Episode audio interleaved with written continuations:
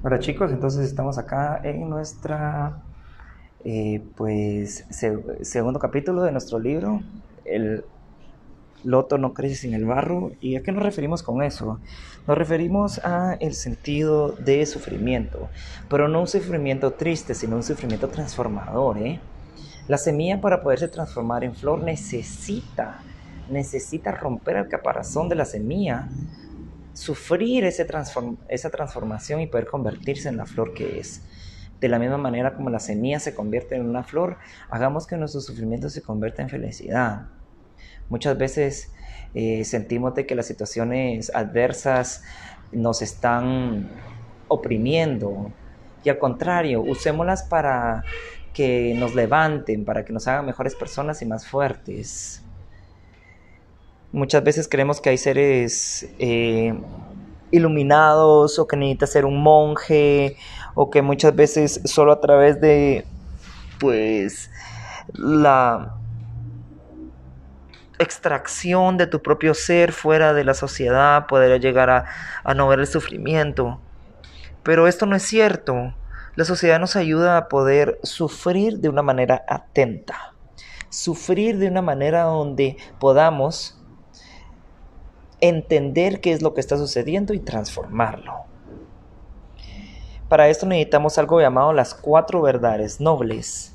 Esto es una de las enseñanzas más básicas del budismo y que nos va a ayudar realmente a poder entender cómo se sufre y cómo se transforma el sufrimiento. Esta fue una de las primeras enseñanzas que impartió el Buda después de su iluminación, pues fue acerca del sufrimiento. Es una enseñanza denominada las cuatro verdades nobles. Las cuatro verdades nobles del Buda son las siguientes. El sufrimiento existe. El sufrimiento existe por alguna causa. Entendemos que existe, entendemos de dónde viene. El sufrimiento tiene fin, es decir, que existe la felicidad. Entendemos que se, que se acaba. Entendemos que no es eterno. Y la última, hay un sendero que nos conduce al cese de dicho sufrimiento, pues a la felicidad. Entonces veámoslo de nuevo. ¿Existe? ¿Existe por alguna razón? ¿Tiene fin? Y hay algo que me saca de él. Cuando oyes por primera vez que el sufrimiento es una verdad noble, es probable que te preguntes qué tiene de noble sufrir. Buda decía que si somos capaces de reconocer nuestro sufrimiento, lo aceptamos y contemplamos en profundidad sus orígenes, entonces seremos capaces de liberarnos de los hábitos que lo alimentan y al mismo tiempo dar con el camino de la felicidad. El sufrimiento tiene aspectos beneficiosos, puede ser un gran maestro. ¿De qué está hecho el sufrimiento? Bueno, por un lado está el sufrimiento del cuerpo, que incluye las sensaciones de dolor, enfermedad, hambre y lesiones físicas. La mayoría de este sufrimiento es inevitable. Por otro lado está el sufrimiento de la mente, como la ansiedad, la envidia, la desesperación, el miedo y la ira. En nuestro interior pues, abundan las buenas semillas, el potencial para comprender, amar, ser compasivos y perceptivos. Además de las semillas de la ira, el odio y la avaricia, aunque no podemos evitar todo el sufrimiento, podemos sufrir mucho menos si no regamos las semillas del sufrimiento que hay en nosotros. ¿Estás en guerra con tu cuerpo? ¿Lo descuidas o castigas? ¿Has llegado a conocerlo de verdad? ¿Te sientes en casa dentro de él? El sufrimiento puede ser físico o mental, o ambos. Pero todo tipo de sufrimiento se manifiesta en alguna parte del cuerpo y nos genera tensión y estrés. Siempre se dice que debemos liberar la tensión del cuerpo. Muchos lo hemos intentado a conciencia. Queremos liberarla, pero no podemos. Nuestros intentos de reducir esa tensión no funcionarán a menos que primero reconozcamos su existencia. Cuando te haces un corte en el dedo, lo lavas y el cuerpo sabe cómo curarlo. Cuando un animal resulta herido en el bosque, sabe cómo actuar. Deja de buscar algo de comer o una pareja. Sabe, gracias a generaciones de conocimiento ancestral, que no es bueno que lo haga. Así que busca un lugar tranquilo y se tumba. No hace nada. Los animales saben por instinto que detenerse es la mejor manera de curarse no necesitan un doctor, una droguería, una farmacia. Antes, los seres humanos compartíamos esa sabiduría, pero hemos perdido el contacto con ella. Ya no sabemos descansar. No dejamos que nuestro cuerpo descanse para liberar la tensión y curarnos. Dependemos completamente de las medicinas para curar las enfermedades y el dolor. Aún así, las formas más efectivas de aliviar y transformar nuestro sufrimiento ya están a nuestro alcance, sin ninguna prescripción y sin coste alguno. Pues no os estoy sugiriendo que tiréis todos vuestros medicamentos. Muchos de nosotros necesitamos tomar medicinas de algún tipo, pero a veces podemos tomarlas en menor cantidad y surtirán un mejor efecto si sabemos cómo reposar tanto el cuerpo como la mente. La medicina de la curación. La mayor aflicción de la civilización moderna es que no sabemos cómo ocuparnos del sufrimiento que hay en nuestro interior e intentamos disimularlo con todos tipos de consumo. Los comercios venden artefactos clásicos e innovadores en exceso para ayudarnos a ocultar el sufrimiento que nos inunda. Pero a menos que, y hasta que seamos capaces de hacer frente a nuestro sufrimiento, no estaremos presentes en nuestra vida y la felicidad nos seguirá eludiendo. Muchas personas sufren enormemente y no saben cómo poner fin a ese dolor.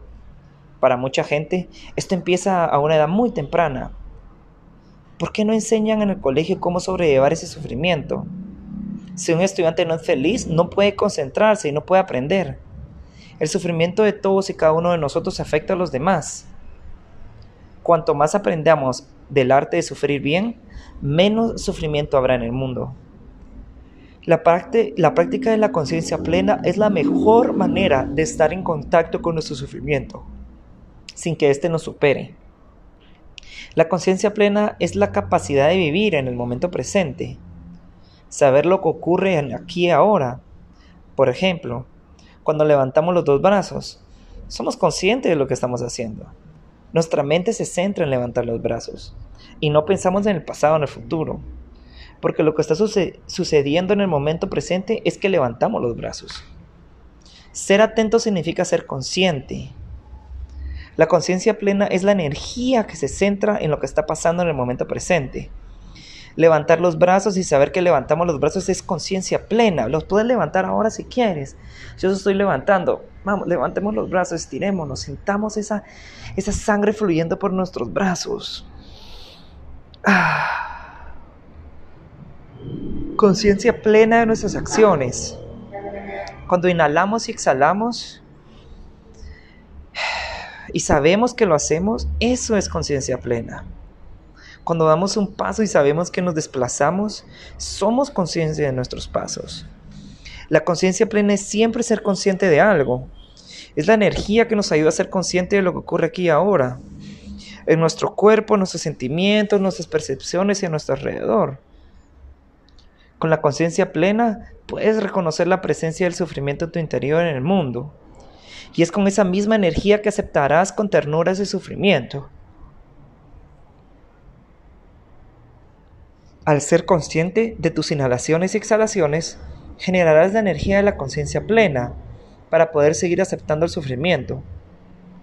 Aquellos que la practican pueden ayudar y apoyar al otro para que puedan reconocer, aceptar y transformar el sufrimiento. Con la conciencia plena dejamos de tener miedo del dolor. Podemos incluso ir más allá y hacer buen uso del sufrimiento para generar la energía de la comprensión y la compasión para curarnos, así ayudar a otros a que también se curen y sean felices. ¿Cómo aplicamos los cuatro nobles verdades a nuestra vida? Dice que el primero es entender que existe. Entonces cuando tenemos una, una un sentimiento negativo, un sentimiento de ira, un sentimiento de frustración, muchas veces lo que hacemos es simplemente evitarlo, evadirlo, irnos por la tangente, ver televisión, escuchar música, leer un libro, todo esto es una distracción de ese sufrimiento. De primero debemos reconocer ese sufrimiento. Me siento triste, me siento enojado, tengo ira. Después de ello, después de haberlo reconocido, el sufrimiento existe por alguna causa. Debemos saber de dónde salió. Me estoy enojado por esto pero ¿realmente estoy enojado por eso? Estoy enojado porque mi mamá me habló mal. ¿Realmente estoy enojado porque mi mamá me habló mal? Estoy enojado porque eh, perdí mis llaves. Estoy enojado porque no encuentro solución a este problema. Antes de saber cuál es la verdadera raíz de algo, debemos preguntarnos, como Aristóteles decía, hasta siete veces, ¿por qué esto está mal? De cinco a siete veces. ¿Por qué me siento triste? Porque mi mamá me habló mal. ¿Por qué me pone triste que mi mamá me hable mal? Porque yo la quiero. ¿Y por qué la quiero? Porque es mi madre. ¿Y por qué ella me dio la vida? ¿Y por qué tengo mucho amor por ella? Entonces, ¿por qué estoy enojado? Porque siento una sensación de que mi mamá no me quiere. Ok, entonces eh, no me siento lleno emocionalmente. Es por ello que me siento así. Ah, muy bien. Veamos realmente la raíz de nuestro sufrimiento, no la superficialidad de. Después veamos, ¿será que esta ira la quiero llevar conmigo por siempre? ¿Será que quiero estar enojado todo el día? No, yo quiero que llegue a un fin. ¿Cuándo quiero que llegue un fin? Quiero que llegue un fin ahora. Inhalo y exhalo. Tres, cuatro veces, cinco, seis, diez. Cuantas veces yo sea necesario, cuando mi corazón y, y mi cuerpo se sientan libres de esa ira.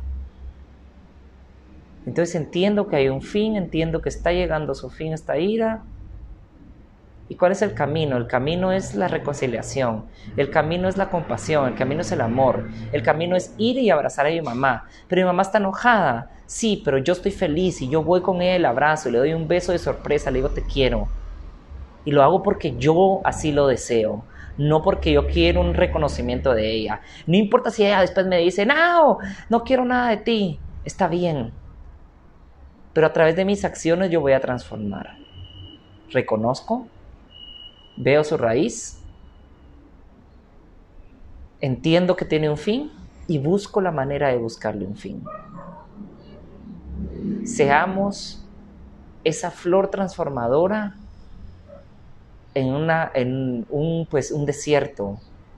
Si nuestra casa, nuestras relaciones, amigos están distantes y sentimos una falta de cariño y entendimiento, nosotros seamos el, la transformación, nosotros seamos el cual transforma y mejora esas relaciones. Seamos nosotros el ente cambiante, seamos nosotros amor y compasión. Om Shanti y que tengas un lindo día. Te veo en la próxima.